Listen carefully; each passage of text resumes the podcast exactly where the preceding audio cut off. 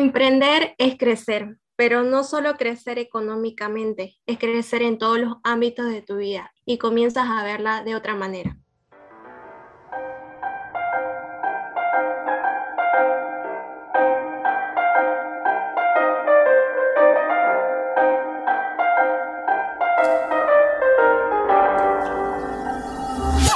Emprender es crecer, pero no solo crecer económicamente, es crecer en todos los ámbitos de tu vida y comienzas a verla de otra manera. Hola, ¿cómo están? Bienvenidos a un nuevo programa de Huellas Random. El día de hoy tenemos una invitada especial. Ella es María José Mendoza Sánchez, tiene 17 años, está cursando la promoción en el Colegio Don Bosco. Vive en Santa Cruz y es una futura estudiante de psicología. Es una emprendedora de accesorios, realiza manillas y collares a pedido.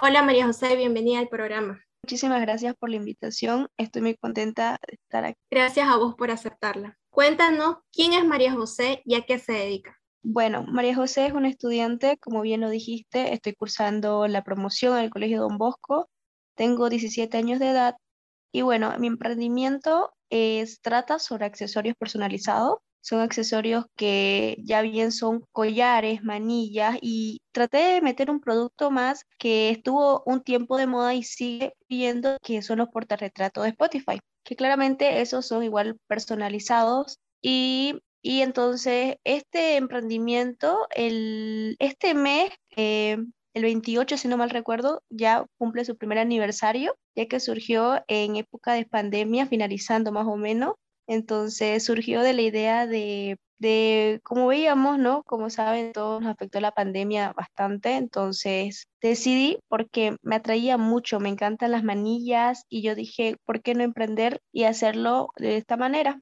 Y más aún porque es todo personalizado, ¿no? Porque a veces siempre vemos una que otra cosita en internet y nosotros queremos lo mismo, pero quizás cambiar algunos detalles. Y eso dije, entonces voy a hacer lo que la gente quiera para así poder complacer con lo que ellos quieren, ¿no? Qué maravillosas palabras las que dices, pero personalizarlos ya va mucho más. Quisiéramos saber cuál es el nombre de tu emprendimiento.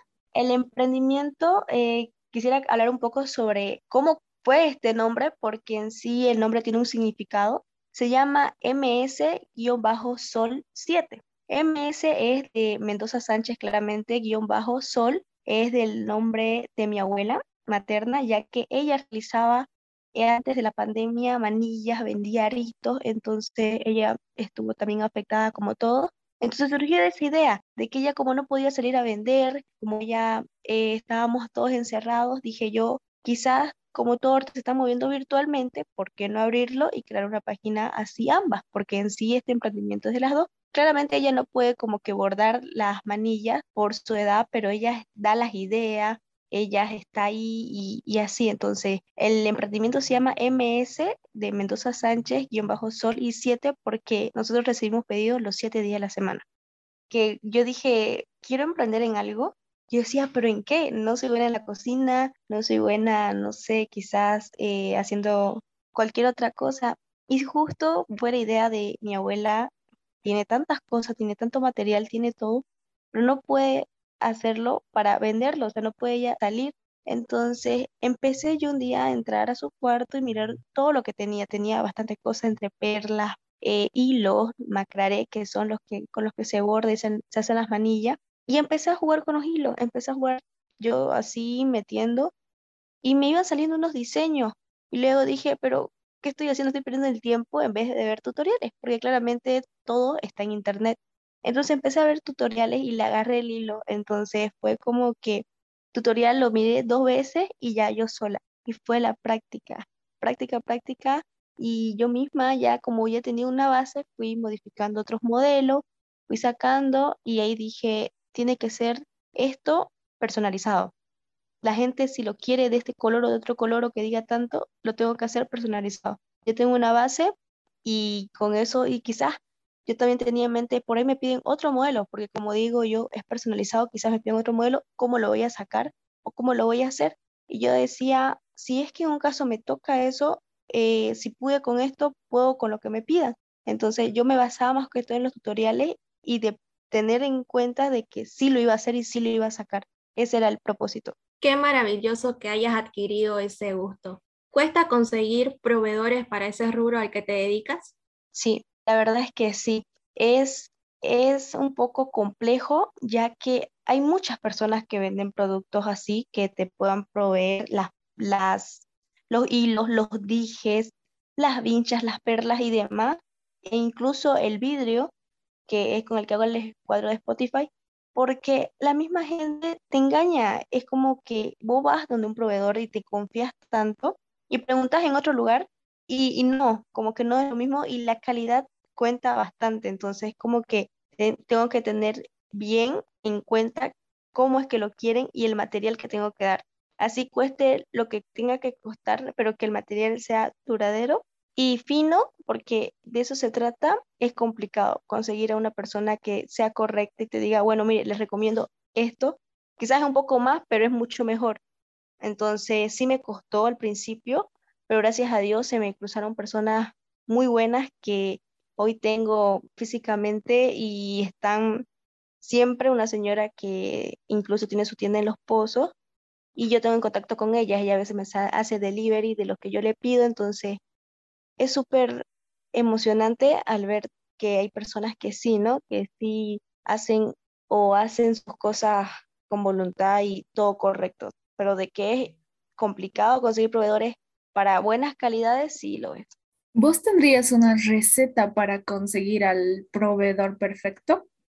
Sí, la verdad es que como les digo, ya es un año en este mes que se cumple, perdón, claro, sí está bien, de tantas personas que he buscado, ya ya le encontré, ¿no? Porque yo puedo decirle, por un ejemplo, disculpe, tiene tal material, y me puede decir, sí, tengo en, en acero, por decirle, y en metal.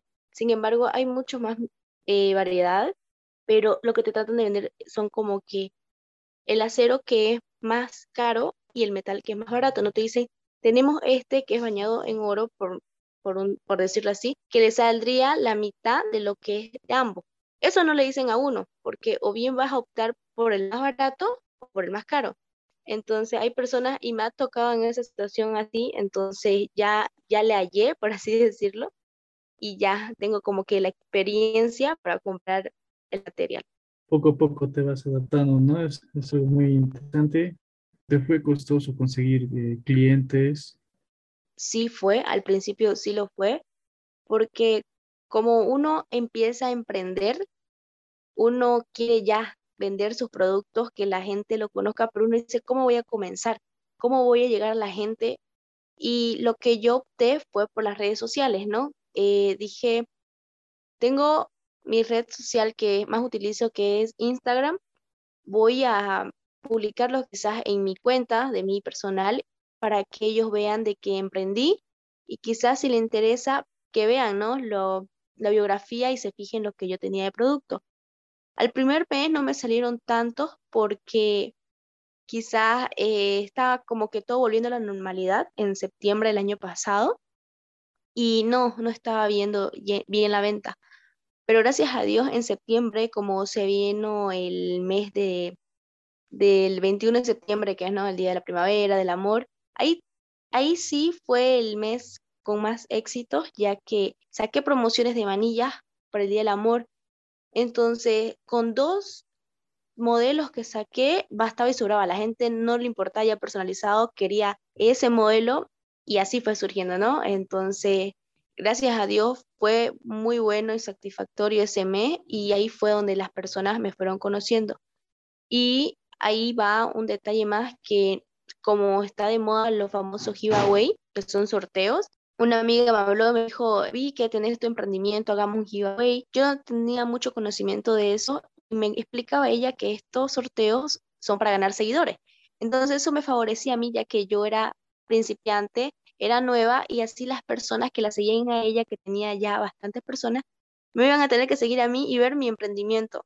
Y de una u otra manera, tarde o temprano, eh, quizás iban a necesitar de mí. Y y fue así como hice el primer eh, con ellos y me fue súper bien y de ahí fue como que la gente empezó a llegar y llegó, llegó, no supe cómo y los pedidos iban saliendo. Entonces, sí, al principio es duro como cualquier otra persona cuando empieza a emprender, pero ya con el tiempo uno se va adaptando y le va hallando, ¿no? que fue el pedido más extraño o más loco que me hicieron fue que una chica me dice que quería un cuadro de Spotify, pero que lo quería con una madera. Quería que en sí sea un cuadro, que sea un portarretrato con un borde de madera, me dio las medidas, me dijo quiero que lo haga así, así, y por último quisiera unas manillas, me mandó el modelo de las manillas, porque me dijo son personalizadas, ¿no? Yo le dije, claro, y quería ya con un imán, un imán que yo no conocía, un imán que no tenía ni idea de dónde podía sacarlo, pero que estuvo muy de moda. Entonces lo que hice fue, como en ese tiempo yo no tenía un proveedor fijo, ir a buscar y ahí donde yo aprendí y gané experiencia, ir a buscar a cada lugar donde vendía material de billutería. Entonces yo decía, ¿de dónde voy a sacar yo? Mi error fue decirle, claro, si lo puedo hacer, ¿para qué día quedamos? El portarretrato no había pero el problema era la manilla, de dónde iba a sacar el imán.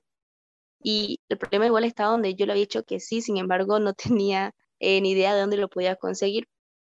Y ya fue así como llegué a parar, eh, donde una señora que me dio a conocer y me dijo, mire niña, esto llega cada mes unas cinco cajas y ahorita solamente me quedan esto. Conseguí uno similar, le pregunté a la chica, la chica me dijo que estaba bien, entonces la tuve bien fea esa situación porque estuve más de una semana buscando el imán, yendo y preguntando, eh, consultando a la señora si le había llegado la caja, si tenía eso, me decía que no, no podía seguir esperándola a esa señora, tuve que ir a buscar otros lugares. Entonces fue el pedido donde más gasté eh, el tiempo porque tuve que ir a buscarlo. Los otros pedidos simplemente eran, me puede hacer esto y lo tenía a mano. Entonces, eso, y quería a la chica completo, ¿no? El portarretrato junto con esas manillas. Entonces ese fue el pedido que, que me marcó y que gracias a eso o a esa manilla fue que surgieron ya esos imanes, ¿no? Que varios después me fueron pidiendo, pero yo ya tenía a la señora que me proveía, entonces ya no tuve problemas más adelante. Es difícil lograr que conozcan tu emprendimiento y más porque tratas de lograr la mejor impresión al cliente. ¿Cuál es la época en la que tenés más pedidos y cómo organizas tu tiempo para realizar tus productos? La época donde hay más pedidos son como que las épocas festivas, por así decirlo, como lo dije anteriormente, 21 de septiembre, Día del Amor, luego lo que viene a ser eh, octubre, digamos Halloween, luego sigue Navidad, fiestas así como el Año Nuevo, eh, Día de la Amistad, Día de la Madre, Día del Padre, porque ahí ahí donde van surgiendo las ideas y más aún hay emprendimientos que te escriben, ¿no? Te solicitan decir, eh, no quisiera ser parte de un paquete que estoy haciendo para el Día de la Madre o esto. Entonces eso te ayuda y te favorece. Por eso fue importante para mí y me ayudó bastante los giveaway, porque uno como emprendedor quiere que personas externas sepan de tu emprendimiento y lo divulgan, ¿no? Porque cuando me gusta algo a mí, yo digo, te encuentro que hay una tienda que vende ropa de muy buena calidad eh, y ya mi amiga me dice cuál y entonces ahí está la clave para que demás personas te sigan. Y eso, esas épocas serían, ¿no? Las épocas festivas, las épocas donde, donde hay algo por celebrar. Como nuevamente anterior lo dije, eh, MS Sol 7, el 7 era porque recibíamos pedidos los 7 días de la semana. Entonces, yo lo que hacía era lo siguiente, me hacía un cuaderno donde estaba anotado lunes a lunes y ponía, ¿no? Me pedían los pedidos, yo siempre lo que eran con el portarretrato, me tenían que hacer con 48 horas de anticipación, porque el portarretrato es un poco más complicado hacerlo porque es un adhesivo, hay que tener bastante paciencia para hacerlo. Y yo pedía los portarretratos que sean a partir de 48 horas, mientras que las manillas o algún otro eh, accesorio lo pedía con 24 horas. Entonces, lo que yo hacía, a veces la misma gente me decía, eh, ¿y no puede para ahora? Más tardecito, no importa, yo espero. Y yo le decía claramente que no, porque como todo se pensaba normalizar y, y demás, yo debía hacer otras cosas. Entonces, yo lo que hice fue hacer eso, ¿no? Y la gente ya conocía y me decía, sí, este, entonces no se preocupe, entonces para mañana, ¿qué hora? Y organizarme así, que 24 horas sean para manillas y 48 sean para portarretrato. Entonces iba anotando y iba obviamente días antes, eh, escribiéndole a las personas diciéndole, mire, para tal hora, porque me ha pasado en que me han rechazado los productos a solo horas de la entrega. Entonces, por eso, como que horas antes decía el delivery iba a ir a tal hora. Entonces me decían perfecto o me lo rechazaban. Entonces, así yo me guiaba. He ahí la importancia de tener horarios, pero ¿cómo controlar la parte en la que te rechazan? No hay una regla que diga a partir de que pediste el producto no me lo puedes rechazar. Sí, ese fue mi error. Yo, como les digo, no sabía, no tenía entendido, fue como que emprender y de verdad que emprender es algo mm, con una gran responsabilidad porque yo no pensaba en eso, yo no pensaba si es, un, es algo grande que me están pidiendo y yo ni siquiera pedía la mitad de, de lo que era el precio, ¿no? Era directamente ya, ok, lo quiere para tal día y ese mismo día pagar. Entonces yo igual con el tiempo, cuando me pasó eso la primera vez, que no fue tanto el precio, sino el trabajo que me costó hacer el pedido que me rechazaron, aprendí y dije, no, ahora tengo que pedirlo con, con 50% de lo que es el pedido, porque no me voy a salir perjudicada. Gasto tiempo y gasto el material entonces dije, desde ahí fue que dije, porque no se me venía a la mente, era como que yo pensaba que no habían personas así o que no me podía pasar a mí. Entonces, de ahí dije, no, hay que ser así, así, y ya fue ahí donde se me fueron abriendo las cosas, como fui reaccionando, fui viendo y fui ya eh, actualizándome, porque de verdad que no sabía eso o no craneaba lo que podía venir después. Entonces ya gracias a esa experiencia es que ya estoy mejorando cada día. ¿Para ti qué necesita una persona para ser un emprendedor? Vocación creo que sería la palabra. Hay que tener vocación para emprender. Cualquier cosa que sea o cualquier cosa que vayas a emprender, tienes que tener vocación por lo que vas a hacer. Así sea que hagas postres, así sea que vendas ropa, así sea que vendas zapatos, Tienes que tener esa vocación, ese liderazgo de ser tu propio jefe o quizás trabajar con alguien más para que ese emprendimiento crezca. Porque si no tenemos vocación o no hay esa, esa vocación ¿no? de servir porque vas a servir a los demás, eh, no, no va, no va a funcionar. Porque eso se trata de emprender, que tengas, que seas vos tu propio jefe, de tener el liderazgo y de hacerlo. Y que ese emprendimiento siga creciendo. Y eso es cierto, porque por más que tengas las mayores ganas posibles de vender un producto, pero que no tengas vocación o voluntad en hacerlo, las cosas no te van a salir bien. ¿Cuál es la parte que más te gusta hacer al momento de que realizas tu producto? Tal vez el momento en el que vas a buscar tus materiales, el momento de hablar con el cliente o el momento en el que lo realizas. Creo que tengo dos. El primero es cuando el cliente me dice, porque me ha tocado, me lo recomendaron, por eso es que acudo a usted. Entonces, eso me llena de tanta satisfacción y digo, wow, o sea, a, lo que llegué.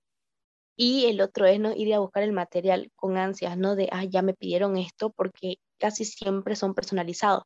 Entonces, cada día busco cosas distintas cosas que de verdad yo digo, qué imaginación tiene la gente, ¿no? Como para pedir algo personalizado, algo que le guste, cosas extrañas que también piden, pero es impresionante. Entonces eso me, me, me llena de placer, por así decirlo, porque es algo que lo disfruto. El ir a comprar el material, disfruto y la hora de hacerlo. Cuando me toca hacerlo, lo realizo con, con tanta paciencia y con tanta amor que, que puedo hacer miles y miles en ese rato sin importar lo demás porque me gusta hacerlo y me llena de satisfacción. Maravillosa experiencia la que cuentas ahí y seguramente tu producto hace que haya un plus y sea tan diferente que lo hace especial y por eso la gente se enamora de tu producto y el servicio que les brindas.